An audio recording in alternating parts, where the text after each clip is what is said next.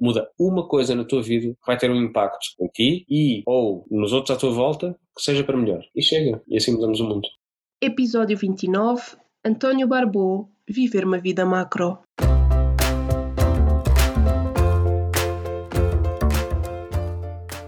Olá, eu sou a Neuza e este é o Saltei do Sofá, um podcast sobre mudar de vida, sair da zona de conforto e viver alinhado com a própria essência.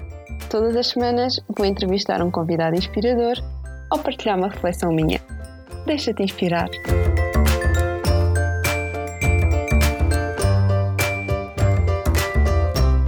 Olá, olá, sejam bem-vindos ao primeiro episódio da terceira temporada do Saltei do Sofá. Estou muito contente por uh, vos trazer esta nova temporada porque, tal como disse no episódio anterior, vou trazer-vos algumas novidades. Começando já por este episódio, que vou trazer o primeiro convidado homem do podcast. É assim uma vitória, estou muito contente por isso. E consegui este feito também graças a outra novidade, que é hum, eu nesta temporada vou abranger de uma forma diferente a questão de, da mudança de vida e vou trazer convidados muito inspiradores, mas que não só fizeram mudanças mais radicais e mais visíveis na sua vida, como tenho trazido até agora, mas também vou pegar um tipo de mudança que eu acho que é muito importante, que são mudanças ao nível do estilo de vida. Muitas das vezes nós começamos por implementar uma mudança mudança em alguma área da nossa vida, no nosso estilo de vida, que até pode não ser uma mudança muito grande, visivelmente, logo assim à primeira vista, mas que tem um poder de mudar a nossa vida completo, porque a partir dessa mudança vêm outras e com o passar do tempo a nossa vida já mudou bastante e nós já nos transformamos. Eu acredito muito nisso, acho que essas mudanças são muito importantes e então quero trazê-las também para aqui, porque eu já falei várias vezes, para mim, mudança de vida tem que vir de dentro para fora, e quando nós começamos por mudar certos hábitos e por mudar o nosso estilo de vida, é um bocadinho isso que estamos a fazer, porque se estivermos a alinhar esse estilo de vida com, com aquilo que nós somos, com a nossa essência, isso tem um poder que se vai repercutir depois externamente e por isso vou trazer questões mais ligadas, mudanças mais ligadas, quer à alimentação, quer ao exercício, quer à sustentabilidade. Quero abranger o máximo possível de, deste tipo de mudanças. Além disso, vou trazer também conversas temáticas e aqui com temas também ligados à mudança de vida, mais virados para aquelas questões ou para aqueles desafios que nós enfrentamos quando queremos mudar alguma coisa mais significativa na nossa vida nomeadamente o caso do dinheiro, que tem sido sem dúvida aquilo que me tem chegado como o principal desafio e o principal impedimento a quem quer mudar a sua vida. E hum, quero muito trazer este tema aqui para também desmistificar um bocadinho certos problemas e certos impedimentos que nós criamos muitas vezes a nós próprios e se formos construídos e pensando bem, arranjemos sempre solução de ultrapassá-los e eles não devem ser um impedimento para irmos atrás da vida dos nossos sonhos e para sermos felizes, no fim do dia é o que mais importa aqui e é muito isso que eu quero para vocês. Então, apesar disto, vou manter à mesma os convidados inspiradores como tenho trazido até aqui, com mudanças mais visíveis, digamos assim. Há muitas pessoas que eu ainda quero trazer e hum, esta temporada vai, sobretudo, focar-se nestas três áreas, digamos assim, as mudanças mais radicais, as mudanças de estilo de vida e as conversas temáticas. Sendo que também, sempre que me apetecer, digamos assim, porque isto às vezes é como apetece, vou continuar a trazer alguns episódios em que venho sozinha, só hum, falar de algum tema que acho que é relevante e que, e que possa ajudar-vos de alguma maneira. Por isso, isto é o que podem esperar para os próximos tempos aqui no podcast. E para hoje passo a apresentar o nosso convidado inspirador, que é o António Barbô, e que vai falar da introdução da macrobiótica na sua vida. Ele tem uma história muito gira, vai nos contar como é que a macrobiótica apareceu na vida dele e qual foi o impacto, qual foi a transformação que, que isso lhe trouxe, as coisas que mudaram na vida dele, como é que ele é agora graças a isso e também o facto da macrobiótica estar muito relacionada com o projeto Vida Macro, que é o projeto do António, e como é que isso surgiu, qual é esta relação e, e qual tem sido a evolução também do projeto ao longo do tempo. O António traz-nos uma grande lição digamos assim, de consciência e, e, de impacto. E eu acho que vale mesmo muito, muito, muito a pena ouvir este episódio. Por isso, convido-vos a ficarem por aí, a ouvirem e a deixarem-se inspirar. Olá, António, muito obrigada por estares aqui a dar o teu contributo para mim e para os ouvintes do Saltei do Sofá. E para começar, eu ia pedir-te para te apresentares, dizeres quem és, o que fazes e o que te move. Olá, Neuza, muito obrigado pelo convite. Então, a apresentação é sempre uma coisa complicada. Acabamos sempre por ir um bocadinho para a nossa profissão, é um bocadinho parvo. Eu, pelo menos sinto isso. Então, eu sou António Barboa e geralmente o que me vem logo a seguir é sou editor de vídeo há sensivelmente 14, 15 anos, mas o que é que eu sou mais do que isso? Sou um apaixonado por eh, tudo aquilo que nos pode tornar melhores. Tenho um bocadinho essa, essa sede, esse conhecimento, mas nem sempre o aprofundo. Portanto, sou um curioso, sou uma pessoa com muitas ideias, muitas delas eh, em várias gavetas, por aí, por concretizar, muitas, muitas. Eu acho que o Vida Macro é uma espécie de um milagre, porque saiu realmente. Sou uma pessoa atualmente feliz, tenho um certo otimismo na vida, tenho assim uma visão positiva da vida. Sou um pai, sou um marido, sei lá, sou um homem feliz. que bom. Olha, e começando a entrar aqui no tópico da nossa conversa, tu neste momento segues a macrobiótica como estilo de vida. E para começar, assim, para quem não sabe o que é que isto é, nunca ouviu falar, eu queria só pedir-te que explicasses sucintamente o que é a macrobiótica. Sucintamente, a macrobiótica é muito simples de explicar e, e ao mesmo tempo altamente complexo. E, portanto, eu geralmente explico isto em três conceitos, que é a forma mais simples que se pode uh, explicar, creio eu, da minha experiência, que é a macrobiótica procura viver de uma forma integral, local e sazonal. Isto aplica-se não só à alimentação, ou seja, comer os alimentos o mais íntegros possíveis, ou se quisermos por oposição do negativo, o menos processados possíveis. Alimentos sazonais, ou seja, da estação, da época, isso é que é correto nós comermos. Por oposição, comer algo que está fora da estação pode-nos prejudicar ou não ajuda, por outro lado, e o local, ou seja, quanto mais próximo o alimento está de mim, mais adequado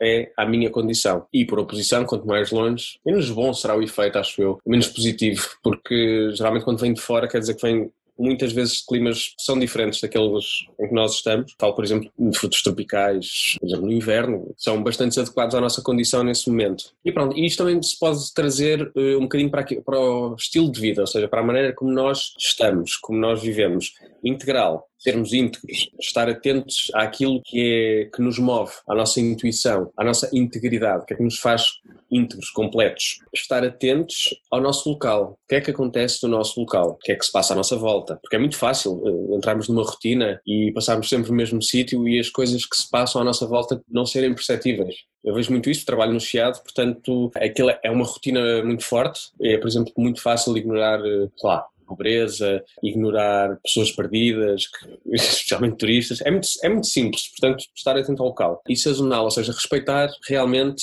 uh, o ambiente, a sazonalidade. Uh, posso estar cheio de vontade de ir correr no inverno, mas, mas o inverno é, é uma altura de mais recolhimento, em que devemos estar mais em casa, mais fechados. Por oposição, o verão é aquele em que nós devemos estar mais expostos, mais abertos, mais, com mais vontade de sair. E, portanto, respeitar isso. Não tem mal nenhum, ou não tem muito mal eu ir dar uma corrida uh, no inverno a chover, mas o corpo vai sofrer com isso e vai ter que se ajustar, vai ter que ajustar esse pequeno abuso. Claro depois todos os dias, o corpo começa a ter mesmo que compensar. Que vemos isso muito, por exemplo, nos ginásios em que há um grande esforço por parte das pessoas e vê-se que apesar das pessoas começarem a ficar mais musculadas ou a crescerem, depois começam a perder vitalidade de outras maneiras. O cabelo é uma boa indicação disso. Apesar de estarem mais fortes, por dentro a ficar mais fracos, creio eu. Não, estamos todos a estender um bocadinho fora do assunto.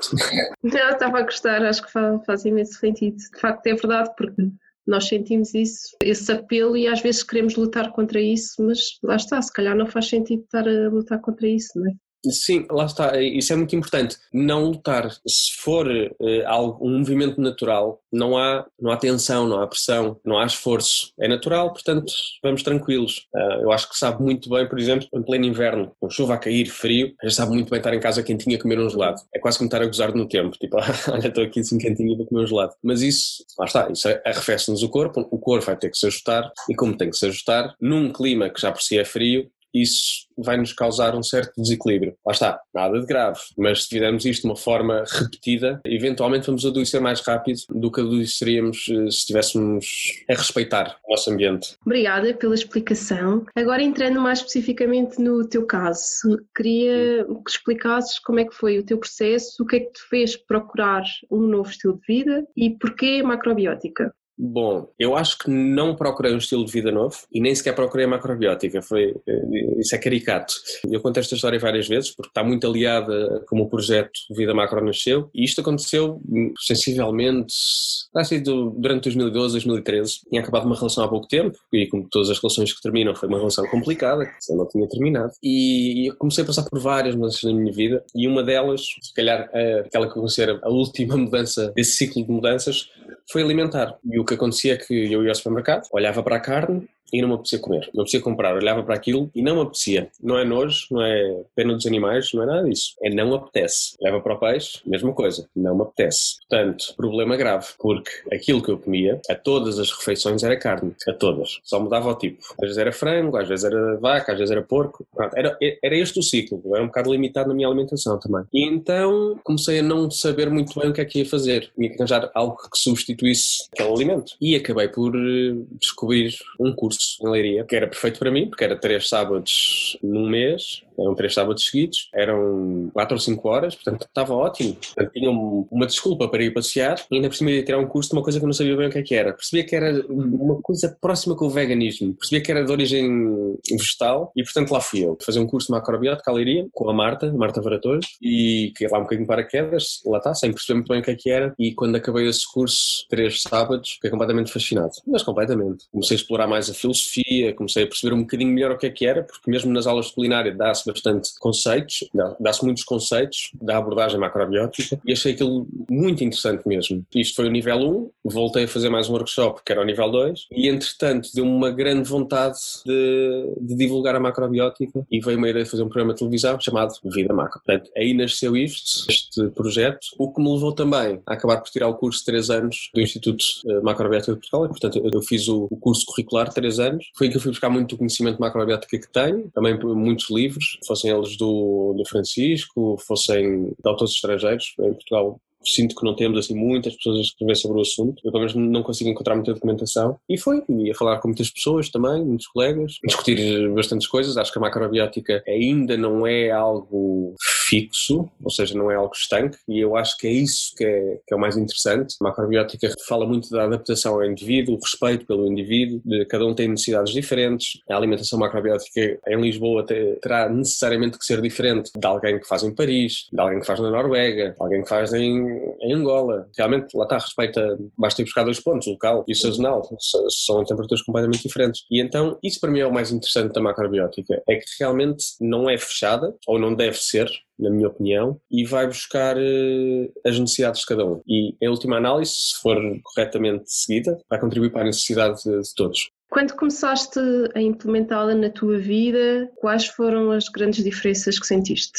Olha, isto foi muito interessante verificar, porque isto também coincidiu, foi, foi uma coisa que não estava racionalizada. Eu estava a acordar, volta e meia, depois passou a ser todos os dias, com a garganta completamente dorida, como se tivesse fumado a noite toda, a noite anterior, mas sei o fazer. E então comecei a questionar: o que é que é isto? O que é que é isto? O que é que é isto? Uh, cheguei ao hospital, fui lá duas vezes sem eles perceberem o que é que era, chegou a ser ridículo, cheguei a levar penicilina para uma coisa que, no fundo, acabou por se revelar como sendo refluxo gástrico, ou seja, uma coisa normal, e passaram-me uma data de medicamentos. Uh, para revestir o estômago, para digerir melhor, bem, enfim, muitos medicamentos que eu nunca comprei, porque também coincidiu com este curso da macrobiótica, da Marta ainda. E uma das coisas mais simples que eu trago da macrobiótica nem é o que comer. O primeiro impacto que eu tive foi como comer. E então, como é que eu resolvi refluxo gástrico? Eu comi devagar. Tão simples quanto isto. Eu comia um prato cheio, ou dois, tranquilamente em 5 a 7 minutos. Mas tranquilamente, fosse o que fosse. Fosse, sei lá, precosto, feijoada, não interessa. Fosse o que fosse, 5 minutos estava feito.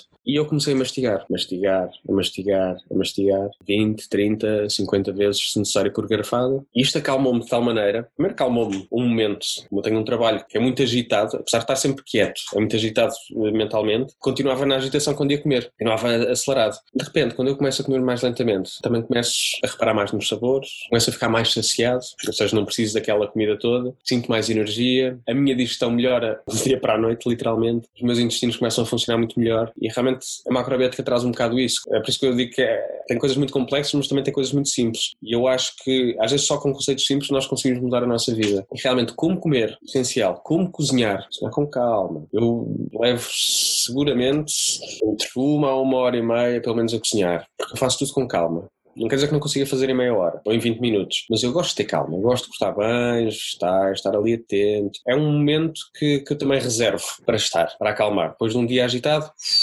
cozinha pode ser um, um bom sítio para, para nos centrarmos de outra maneira, para darmos outra atenção às coisas, para lá está para cozinhar com amor, em vez de ser, uh, olha, vou fazer aqui qualquer coisa para, para comermos rapidamente, para vermos televisão, para depois irmos para a cama, para amanhã faz reset e recomeça outra vez exatamente igual. Então foi muito isso que a, que a macrobiótica me trouxe inicialmente. Depois trouxe outras questões mais profundas, que são mais desafiantes. Queres falar um bocadinho sobre isso? Sim, sim. Eu acho que é o que também torna a macrobiótica muito difícil de seguir. E atenção, eu não sigo uma macrobiótica muito estrita muitas pessoas que seguem, dieta número 7, dieta número 6, dieta número... Há, há várias abordagens a ter. Para mim, o grande questionamento, não só sobre um alimento, mas sobre basicamente tudo aquilo que todas as opções que nós fazemos diariamente tem impacto. Podes começar a pensar sobre esse impacto. E isso também é transformador. Uma das coisas que eu comecei a fazer quando ia ao supermercado. E eu não gosto muito de ir ao supermercado agora porque é mesmo um sítio que me estressa um bocadinho. Mas pronto, faço rápido. Isso eu faço rápido. É entrar e sair com uma lista. Mas comecei a ler muito rótulos. E, epá, ler rótulos é, é uma desgraça. Quando se começa a ler rótulos, nós percebemos que metade das coisas, às vezes muito mais do que metade, nós não, não,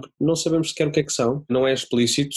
Não estou a dizer que são coisas más, não estou a dizer que, que são coisas necessariamente boas, mas não se percebe grande parte delas. O pão para mim é sempre o exemplo mais, mais gritante. Como é que um alimento que tem 3 ou 4 ingredientes consegue ser mais caro com um ingrediente que é exatamente igual visualmente e tem 30 ou 40 ou 60. Como é que uma coisa que tem 60 ingredientes consegue ser mais barata que uma que tem 4? Ah, é, é, de loucos. E começas a questionar um bocado isto, tipo, ah, então mas afinal o que é que eu estou a comer? O que, é, o que é que são estas coisas? O que é que são 60 coisas que ainda são mais baratas? Mais baratas que farinha, água, eh, sal e fermento? Ah, não pode ser. E que impacto é que essas coisas têm em nós? E rapidamente deixas de... Eu deixei. Era uma coisa que eu fazia pelo menos mensalmente. Ir ao McDonald's. Era uma coisa que me sabia bem. Deixei de ir. Isso para mim o McDonald's desapareceu da minha vida. Bebo refrigerantes? Sim, em festas. Ou seja, é mesmo uma coisa de, de festa. E bebo um copo, pronto. Loucura. E é isto que eu tento trazer um bocadinho, é esta consciência permanente de onde vêm as coisas. Olhas para, sei lá, tenho muito este exemplo também dos mirtilos. A minha filha estava a pedir mirtilos já para aí há dois meses. E eu sempre que ia a algum supermercado, hipermercado, mercado biológico, seja o que for, e eles tinham mirtilos, eu via, eram do Peru. Há, provavelmente, três semanas para cá já começam a aparecer de Espanha. E há uma semana atrás já comecei a ver de Portugal. Eu até a Espanha ainda vou, mas isso tem a ver com o local e o sazonal. Ou seja, um alimento vem de Espanha, ok, é aqui ao lado.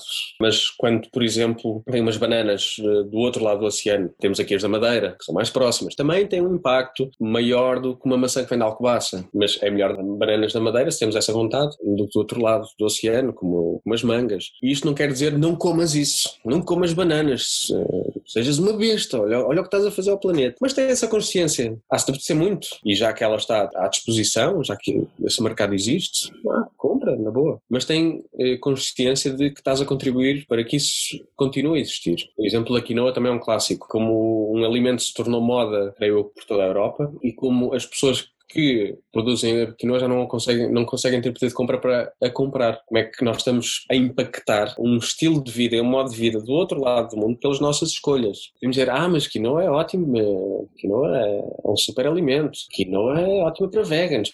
Podemos ter esses rótulos todos, quinoa não tem glúten. Uh, e as nossas escolhas, o que é que elas estão a fazer? Já quinoa em Portugal, li uma publicação sobre isso uh, e é mais cara, mas se calhar se gostamos assim tanto de quinoa, então devemos estar dispostos a pagar mais. Porque também tudo o que sai mais barato tem um custo associado a isso. E essa é também uma boa reflexão para fazer. Como é que um produto que vem do outro lado do oceano, que precisa de ser cultivado, colhido, transportado, distribuído, consegue ser mais barato do um que tem esse processo todo cá, exceto transporte. Algo não bate certo, ou algo não está completamente correto, se quisermos. É um bocadinho, há muito isso da, da loja de chineses, os chineses. Os chineses têm um um bocado essa imagem de é o povo que faz a tralha toda do mundo. E é tudo má qualidade, é tudo uma porcaria, mas, mas eles continuam a fazer, as pessoas continuam a comprar. Mas se deixarem de comprar, então se calhar essa economia é abalada.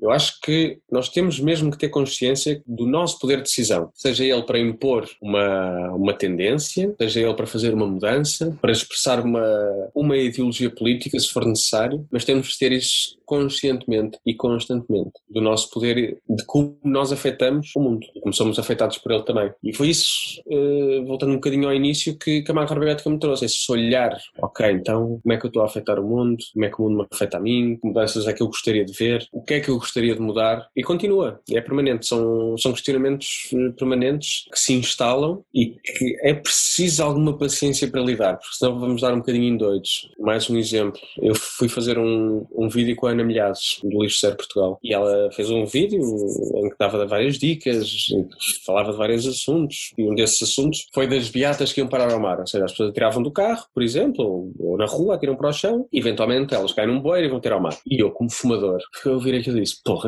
eu estou a fazer aqui uma grande asneira. Quando, quando posso evitá-la, fumar já é estúpido, mas não cuidar da minha estupidez, estúpido é. Então o que aconteceu? O meu carro passou a cheirar a tresandar a tabaco. A minha mulher diz isso várias vezes, tipo, entra no carro, que cheira a tabaco, porque eh, eu bato as pontas todas, até o cigarro ficar limpo, e guardo tudo. Guardo, guardo, guardo, até depois colocar uh, no lixo. Inclusive, às vezes, se não tenho na rua um caixote de lixo e bate a ponta, meto no bolso. Também é ótimo. A roupa fica com um cheirinho impecável. Mas pronto, uma das coisas que eu também estou a tentar mudar, por exemplo, é, é esta minha estupidez, é deixar de fumar. Portanto, vou no meu terceiro dia, que é o pior dia, uh, e já é à noite, portanto já consegui estar sem fumar e aproveitei esta semana, esta última semana em que estive doente e reduzi imenso. Eu a fumar entre 5 a dois cigarros por dia, então estou assim, quem sabe, em mais uma, uma tentativa para deixar de fumar. Ah, tá, é a consciência. Eu fumo, fa faz mal, sim, eu faço, sim, é uma opção. Consciente. Eu estou consciente da minha estupidez. Fumar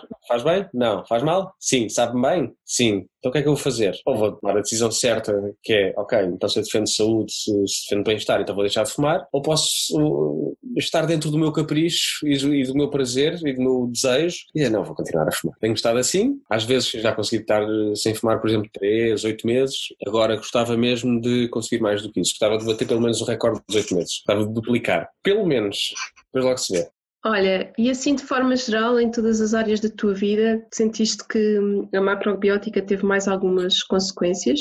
Eu acho que sim, mas foi um processo longo, porque mesmo eh, enquanto eu estava a tirar o curso, três anos, cada fim de semana havia muita informação. E era muita informação, fazia muito sentido, eram coisas muito fortes. Eu saía lá muitas vezes, especialmente nas aulas do Francisco, sentia muito isso. Sentia tipo, pá, pronto, agora é para mudar tudo. Agora tenho esta informação, então vou mudar isto radicalmente na minha vida. E depois chegava a casa e a minha mulher dizia, calma lá que, que eu não sou assim, calma. E isso também foi muito bom, ter, ter esse contraponto. Ou seja, respeitar respeitar o outro, é para nós também sermos respeitados. Então acabou por ser uma maneira de, de nos encontrarmos, apesar de termos abordagens muito diferentes à vida, mas, mas haver esse respeito. E eu acho que, apesar de ter sido algo difícil chegar lá, eu acho que esta questão do, do respeito é muito importante, porque a macrobiótica eu sinto que está, que está no centro, e é isso que ela defende, vamos estar no centro. estar no centro não é estar quieto no centro, é estar ligeiramente em movimento, seja ele para cima, para baixo, para o lado, para a esquerda. A flutuar entre os extremos. E às vezes podemos ir aos extremos só para ir lá um bocadinho,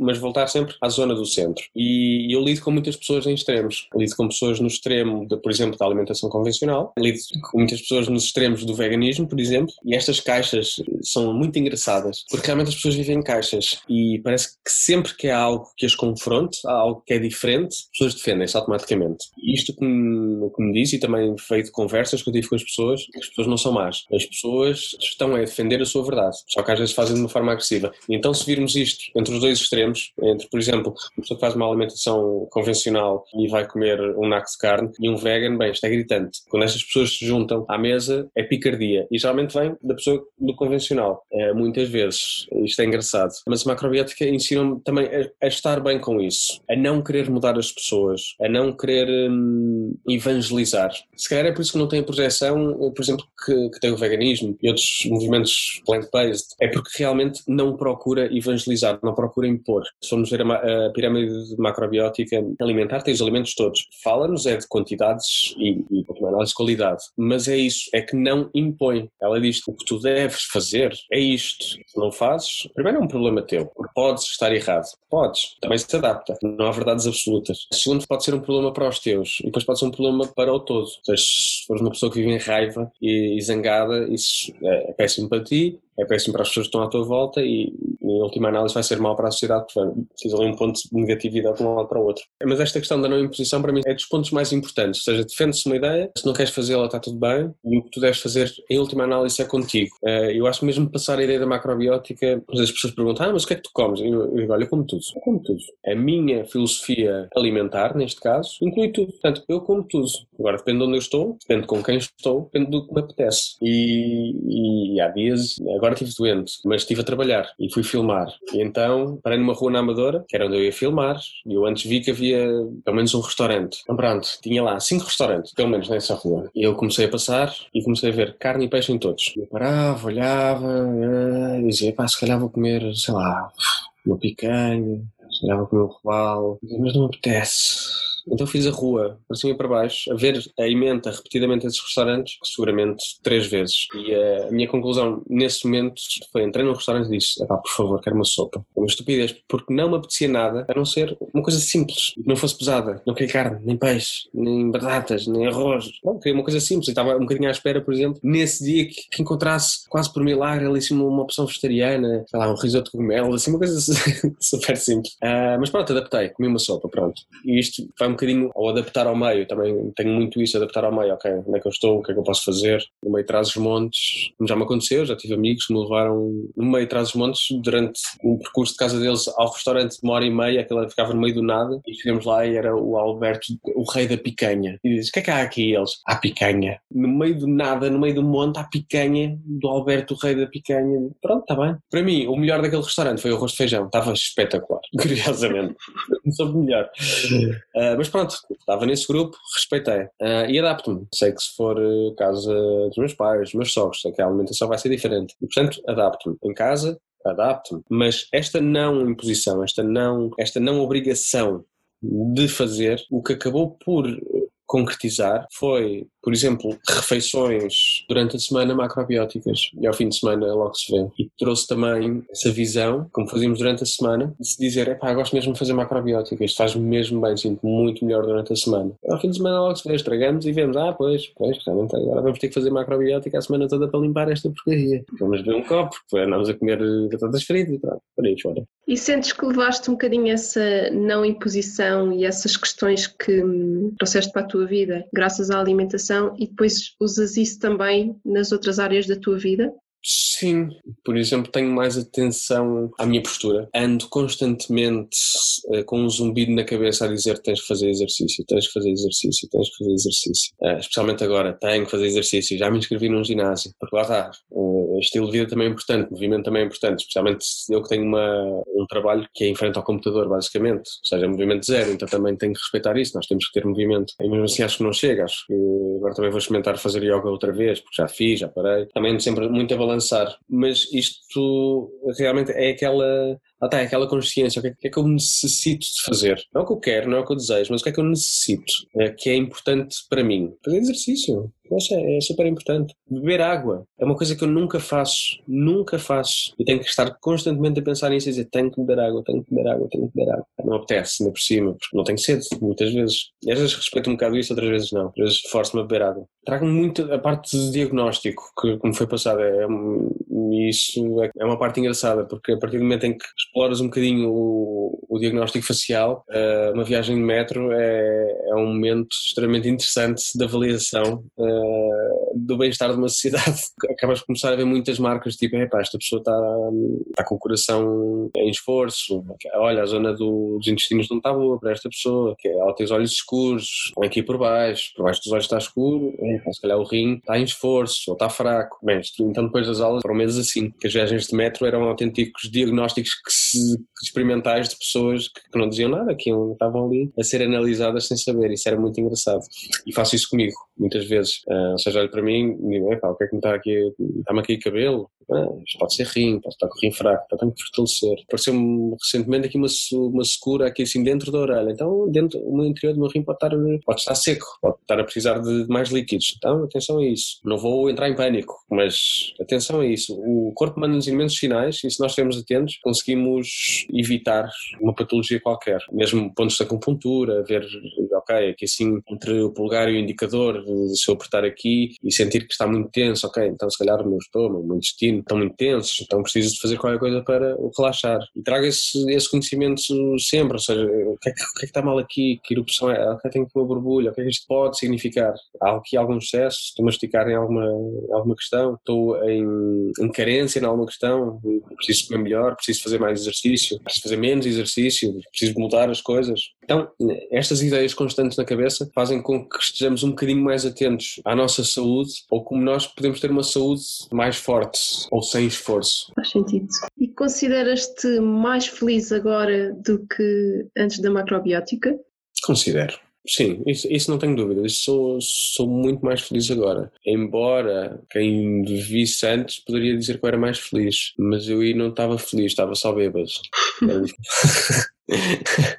Tive assim um, uns anos um bocado de, de deboche. Lá está, a macrobiótica não é o oposto do que eu fazia, mas realmente trouxe-me muito esse, esse equilíbrio, porque depois, de, lá está, eh, vamos um bocadinho à apresentação, apresenta-te, e digo isto muitas vezes e penso nisto muitas vezes, comecem pela minha função, ou aquilo que eu faço a nível de trabalho, mas eu posso começar, olha, estudei num colégio católico ao Dei durante 11 anos, só com, só com rapazes, estávamos uniforme, todos iguais, e estudávamos, e tivemos religião e moral uh, da segunda classe até ao, ao 12 ano, então, portanto, havia um pensamento muito direcionado, creio eu que um, um pouco fechado, era, era um bocado aquela bolha, e depois, por oposição, quando faço 18 anos, vou para a Covilhã, essencialmente a 4 horas, 5 de casa do Porto, e de repente estou lá 5 anos e tenho uma vida que é o oposto total, é, é a liberdade total, é, é, o abuso, é a experimentação. E mesmo quando sai da Covilhã, passado 5 anos, continuo um bocadinho nesse registro, mas aliado ao trabalho, então também é um bocado, sempre em extremos, em, em extremos muito acentuados. E realmente a macrobiótica trouxe-me isso, trouxe-me o centro. Uhum. Não quer dizer que eu não possa visitar os extremos de vez em quando,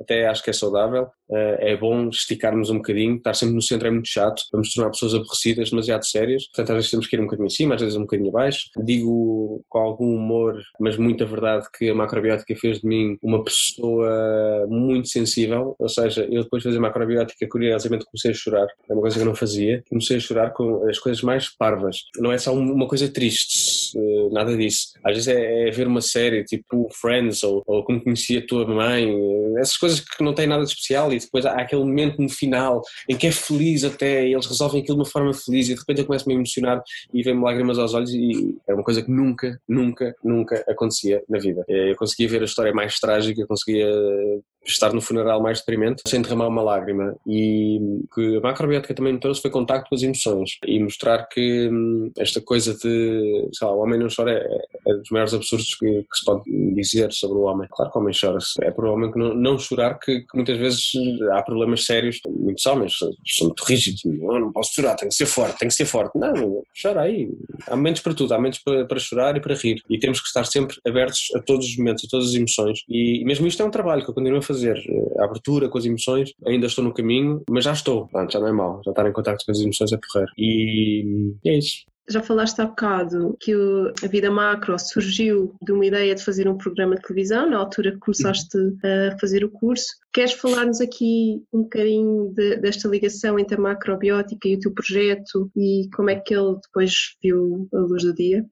É assim, o Vida Macro foi a união de duas paixões que eu tenho na vida realmente são duas paixões que eu tenho muito forte, que é o vídeo, uh, tanto que o curso que eu estava a tirar não era vocacionado para, para vídeo ou edição de vídeo, isso foi, foi uma coisa que eu aprendi em casa a faltar às aulas. E depois quando acabei o curso realmente só me candidatei a produtoras e, e a única coisa que eu queria fazer era realmente editar vídeo, é, foi uma coisa muito forte e consegui, passados dois, três anos, e fiz muitas coisas durante, que foram ótimas, um, e depois ali há a macrobiótica, ou seja, eu até poderia fazer o curso de macrobiótica, por exemplo, com o intuito de ser consultor com, isso, com esse sentido de dar palestras, de ter, passar esse conhecimento. É, ah, mas eu gostava mesmo era de unir as duas coisas, ou seja, nunca quis deixar de fazer uma pela outra. E eu acho que sou melhor juntando dois, duas coisas boas que eu tenho. E foi assim que nasceu. Uh, e, e nasceu muito uma vontade de partilhar, de partilhar algo que quando eu tive contacto, uh, o meu grande questionamento foi como é que isto não é conhecido, como é que isto não está no mainstream, como é que isto não, se, não é falado, como lá está, como o vegetarianismo, o veganismo, uh, como o paleo, o paleo tem mais expressão que a macrobiótica, como é que é possível? Não faz sentido. E veio muito disso, ok, então nós temos que fazer isto chegar às pessoas, porque isto é, é realmente transformador. E então esse foi o intuito. Se calhar foi por isso que, que nunca, nunca se chegou a tornar um projeto comercial, porque não é comerciável, porque, porque a ideia não é, não é um produto para vender, não é para vender vender, geralmente quem apoia esse tipo de conteúdos, se não tem nada para vender, não apoia. Mas, mas partiu daí, sempre foi uma, uma grande luta que isto, sei lá, tivesse alguma forma. Lá está, este piloto estava pronto em 2014, estivemos em televisões, estivemos uh, em marcas, marcas sempre conscientes, por exemplo, podia ir ao grupo de Sonai, por exemplo, que hoje em dia até acho que não tem grande problema, porque eles estão a apostar muito na área verde, compraram o Brio, compraram a Gonetro, estão a fazer um takeover muito forte, portanto eles têm interesse nesta área, porque realmente é uma área de negócio, mas não fui na altura, fui a marcas mais pequenas, mais conscientes, que não tinham capacidade de investimento, apesar de estarem muito interessadas no conceito. Foi pena, mas em última análise, isto era algo tão forte em mim, eu gostava tanto deste projeto, que a solução sempre foi encontrar maneiras dele seguir. Portanto, de inicial, programa de televisão, não funcionou, risca. A segunda ideia foi ser uma página no Facebook de receitas macrobióticas, não seguiu, risca. Então o que é que fazemos agora? E foi lá está em março de 2017 que eu comecei comecei a fazer vídeos sozinho em casa, são vídeos horríveis. Mas estão lá, eu não, eu não me envergonho deles, mas são horríveis. Porque fiz sozinho, não, não vi luz, não vi nada, mas, mas também não me envergonho. Só é bom. E estão lá, e comecei assim, e, e, na altura também estava a acabar o curso de macro, estava no terceiro ano, e foi aí que eu senti que, hum, que a macrobiótica era tudo aquilo que promove a saúde, o bem-estar e a felicidade. E então comecei a falar com várias pessoas que poderiam estar dentro deste conceito. E também não foi fácil, porque hum, o projeto já estava tão associado à macrobiótica nessa altura, estava tão associado ao Instituto, que foi difícil mostrar a algumas pessoas que, não, sou eu, o António, eu sou doido, eu quero gravar vídeos contigo de graça, porque gosto do teu projeto e acho que devia ser divulgado e acho que é importante as pessoas conhecerem o teu trabalho ou o tema que tu abordas, o tipo de coisas que tu fazes, seja o que for, e gostava de te mostrar. Então isto foi um, um trabalho eu diria que pelo menos de um ano, este partir pedra. Digo isto várias vezes porque lá está, cada vez que eu vou ter com uma pessoa existe esta conversa. Desta primeira temporada de março de 2017 foi um ano e meio, eu posso dizer que numa percentagem, em 100%, 50 das pessoas que eu contactei não me responderam, ponto final, ou a mensagem não foi correta, ou não chegou à caixa de correio, ou a pessoa não se interessou e nem sequer respondeu, portanto, 50 caiu no vazio, 25 mostraram-se interessados, mas apesar de se mostrarem interessados nunca aconteceu nada, era do estilo, então gravamos dia 30, que horas? Às 10, ok, aonde? E depois não respondiam. Isto aconteceu mesmo várias vezes, é impressionante. E depois, há 25%, pessoas, 25 das pessoas que se abriram para gravar e decidiram eh, entrar na maluqueira. Portanto, isto durante um ano e meio foi feito com 25% de pessoas que foram contactadas. Um bocado doido. Isto em pro bono. É, ou seja, esse ano e meio foi, foi um investimento pessoal num projeto de coração que nunca teve um intuito comercial, nunca foi pensado comercialmente. E eu sabia disso, porque eu sabia, por exemplo, que se eu quisesse torná-lo mais comercial, eu sei que temas abordar. Então, aí eh, precisava de quê? De umas receitas, umas dicas. Foi um bocado feita nesta segunda temporada. Precisava de, em vez de ir falar com, agora vou dizer nomes à sorte, com a Maria, que tem 200 seguidores, vou falar com a Paula, que tem 50 mil. A Paula é que me interessa, mas esse lixo. Tem 200, que ridículo. Mas não, a ideia sempre foi, tipo, ah, isto é interessante e mais interessante ainda é, e não tem visibilidade, então vou ajudar esta pessoa também a ter visibilidade na minha plataforma. Eu não considero minha, acho que esta plataforma é das, é das pessoas, é, de livre acesso e partiu muito daí. A segunda temporada, como chama a segunda temporada, foi o pós-crowdfunding, em que houve uma desaceleração também dos vídeos, porque eu estava a publicar cinco por semana e então e sabia o trabalho que isso dava. Quis melhorar algumas coisas tecnicamente, e então vou reduzir a quantidade e então agora estou a publicar três, que não é bem verdade. Por exemplo, há três semanas estou a publicar cinco, só não o digo. Ah, ou seja, sai o agendamento de três pessoas e depois aparece uma pessoa à terça, outra à quinta, porque me apetece, lá está, eu, eu posso cometer as minhas loucuras neste projeto. Ninguém me apoia, eu posso fazer o que me der na tola, é que, que, é, que, é, que é o conceito de liberdade, que é magnífico. Ah, então ah, é muito engraçado eu poder fazer o que, o que realmente me apetece. Neste momento eu preparo-me para efetivamente deixar de filmar. Tenho, acho que tenho mais três pessoas, se não me engano, agendadas depois acabou. Porquê? Porque hum, aquilo que eu me propus no crowdfunding em 2018 foi um ano de publicações, três por semana, dá 12 por mês, mais ou menos, dependendo do mês, mas três por semana, durante um ano, ou seja, de outubro a outubro. Eu neste momento já tenho vídeos agendados até outubro, estão efetivamente agendados, estão editados, estão exportados, estão todos no YouTube, à espera de sair, quase todos no Facebook, ainda estou a tratar disso, ainda estou a tratar disso, e decidi restringir isto para me parar a mim, porque eu não vou parar, eu, eu não consigo parar. Apesar de já ter esta quantidade, continuo a dizer, pá, não queres gravar um vídeo? Agora já consegui parar, já fiz essa mudança, mas, mas tive isto durante algum tempo e disse, pá, tens parar, estás, estás parvo aqui. Porque continuava a convidar pessoas, eh, pronto, à parva. Tanto que o cálculo inicial de publicação de vídeos, se não me engano, era 138, em vez de serem publicados 138, vão ser publicados até à data 181. Por isso é que estão a sair alguns mais cedo, pronto, porque isto está, mesmo cheio. E é isto, é a minha pequena loucura. Um, eu tive que parar esta, esta questão de continuar a fazer pro bono, porque lá está, o crowdfunding,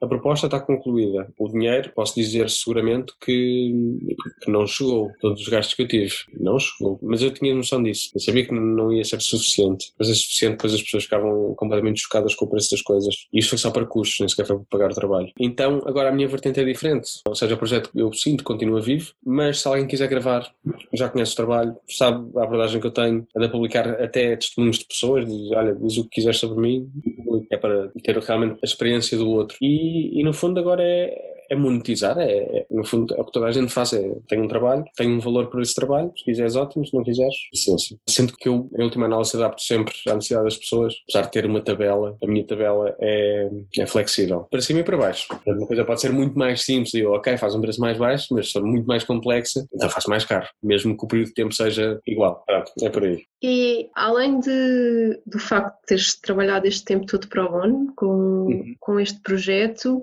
qual foi o retorno que tu tiveste? Financeiro não tiveste, mas o que é que sentes que o projeto trouxe? É sim, pontualmente tive até algum financeiro, era um bocadinho quase contributo, uma, uma generosidadezinha, mas pontualmente. Recebi muitos presentes também, muitos livros, cabazes, eh, isso foi engraçado. Uh, mas qual é o contributo? Eu sinto que tive mais. No fundo é o contacto com, não sei, 200, 300, 400 pessoas, se calhar, com quem estive presencialmente, com quem pude falar. Uh, digo muitas vezes que, que, a grande riqueza, muitas vezes ter estado com uma pessoa não, não, se, vê, não se vê pela câmara, realmente é o que está atrás. Especialmente nesta segunda temporada eu dei-me esse luxo. Se naquela primeira eu, por exemplo, tinha quatro filmagens por dia e era quase saltar de uma para outra, às vezes cinco, seis, nesta permiti-me fazer uma coisa que senti que tive na outra também, que é quando tinha tempo, ia tomar um café, estávamos a falar. Houve pessoas com quem eu falei duas horas, três horas. E isso é muito rico. Realmente criam-se ligações fortes. Acho que amizade, em muitos casos, é uma palavra demasiado forte, mas, mas tu crias realmente conhecimentos e crias empatia, ligação ligação com muitas pessoas, eh, às vezes por estares apenas uma hora e se, se houver essa ligação, essa energia, se, se, essa energia se cruzar de forma positiva, isso é extremamente rico. Eu posso dizer que há duas pessoas que viram todos os vídeos da Vida Macro, fui eu e a minha mãe. Portanto, eu tive acesso a todo este conhecimento em primeira mão, todas estas pessoas, todos os temas eu ouvi-os em primeira mão, que é um grande privilégio, é muito enriquecedor. Eu tive com muitas destas pessoas e eu acho que isso é a maior riqueza. E é também o meu desafio pessoal. Eu, que trabalho maioritariamente como editor de vídeo, que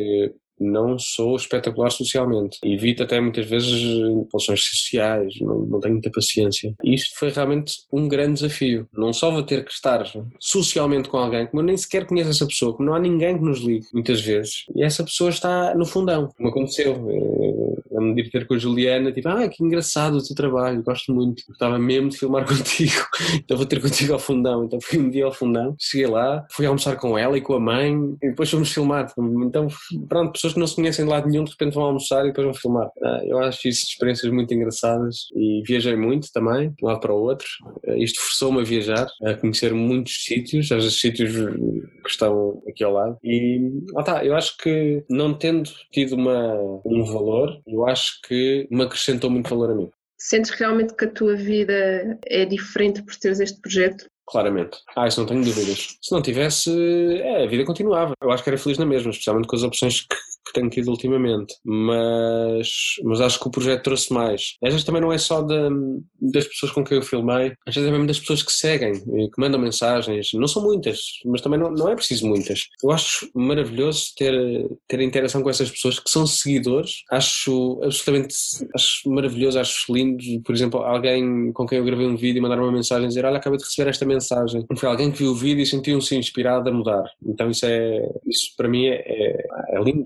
Propósito realmente é esse. E também digo isto muitas vezes, eu digo muitas coisas muitas vezes, sou um bocado repetitivo, que é, eh, se um vídeo mudar a vida de uma pessoa, já cumpriu. O resto é lucro. Mas se conseguir mudar umas, é genial. Vão ser publicados ao todo 500 e qualquer coisa vídeos. Isso quer dizer que há o potencial para mudar 500 e qualquer coisa de pessoas. E as pessoas não têm que estar horríveis, não têm que estar em sofrimento, não têm que estar...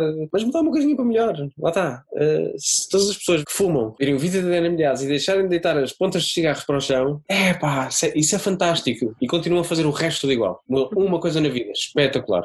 Uma coisa. Isso para mim é a mudança do mundo. É mudar, isso para mim é mudar o mundo. Muda uma coisa na tua vida que vai ter um impacto em ti e ou nos outros à tua volta que seja para melhor. E chega. E assim mudamos o mundo. Faz todo o sentido. Também acredito nisso. Olha, se tivesses de convencer alguém hum, a seguir a macrobiótica, o que é que lhe dirias?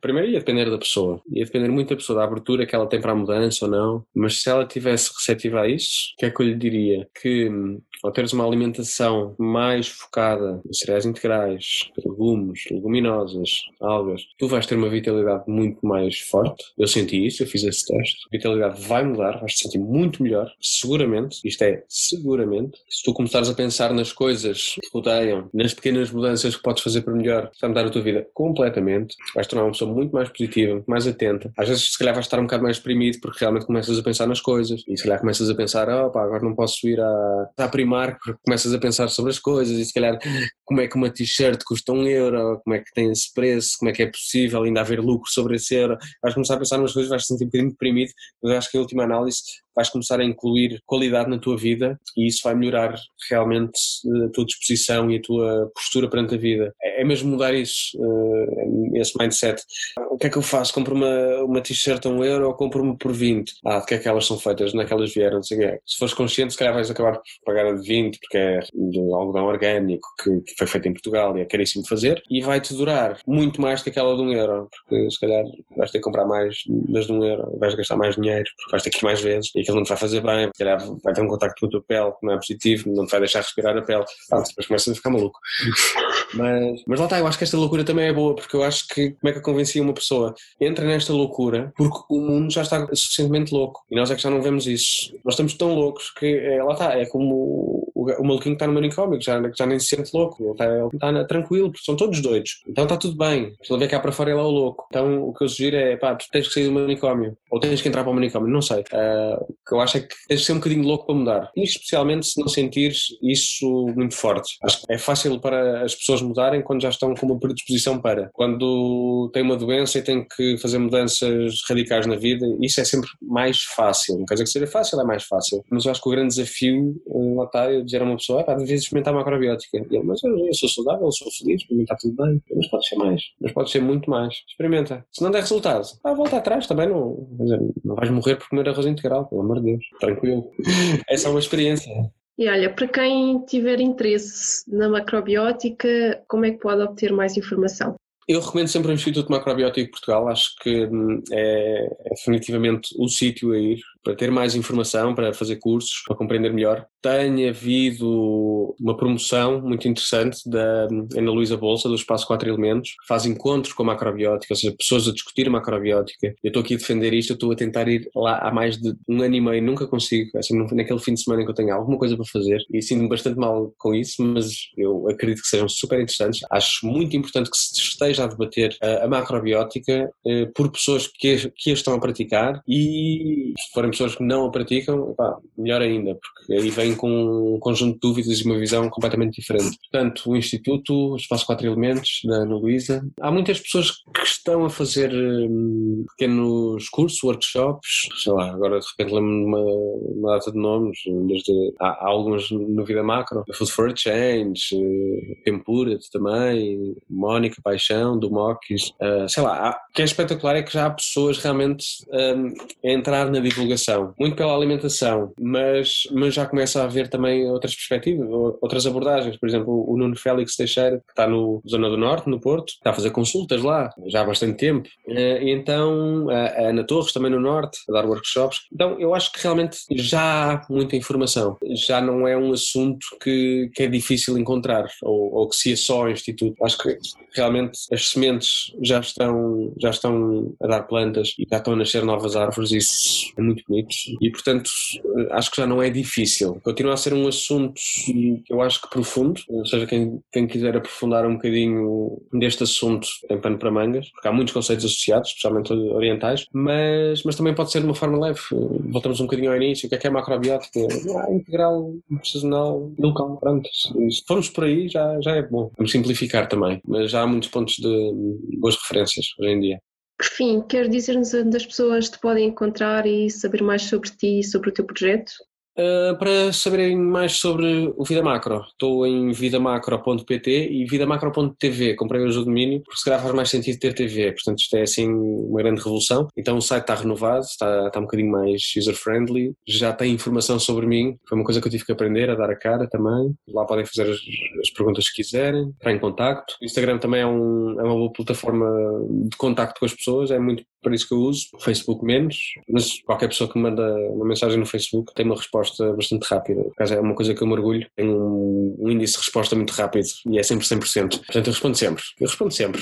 Às vezes posso ter, ter um dia mais movimentado, mas eu respondo sempre e respondo sempre com gosto. Eu gosto muito de falar com pessoas, apesar de não ser um ser social. Muito obrigada, Antónia. Gostei muito de saber mais sobre ti, sobre esta tua aventura com macrobiótica e também saber mais sobre macrobiótica. E espero que o teu projeto tenha muito sucesso e consigas também levar este estilo de vida, esta filosofia de vida, como queiramos chamar, a mais pessoas e que sejamos todos mais conscientes. Obrigada. Obrigado, Neza. Até já.